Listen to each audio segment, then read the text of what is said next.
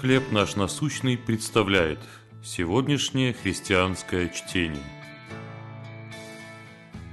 Отражать его свет. Евангелие от Иоанна, 1 глава, 4 стих. В нем была жизнь, и жизнь была свет людей. Стремясь передать красоту отраженного света в своих пейзажах, художник Арман Кабрера руководствуется ключевым принципом. Отраженный свет никогда не бывает столь же сильным, как источник света. Он заметил, что начинающие художники склонны изображать отраженный свет ярче, чем он есть на самом деле. Кабрера говорит, отраженный свет принадлежит тени и как таковой должен выделять освещенные участки картины, а не конкурировать с ними.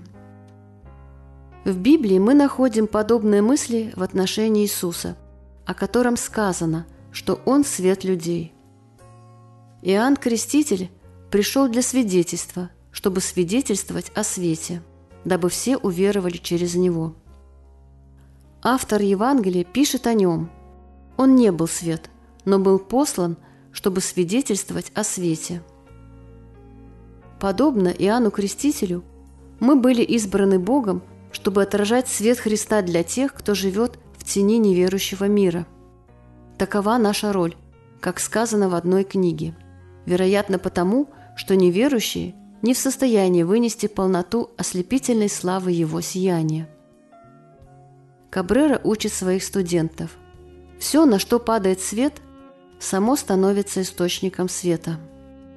Поскольку Иисус – свет истинный, который просвещает всякого, озарил наши сердца, мы можем сиять отраженным светом, как Его свидетели.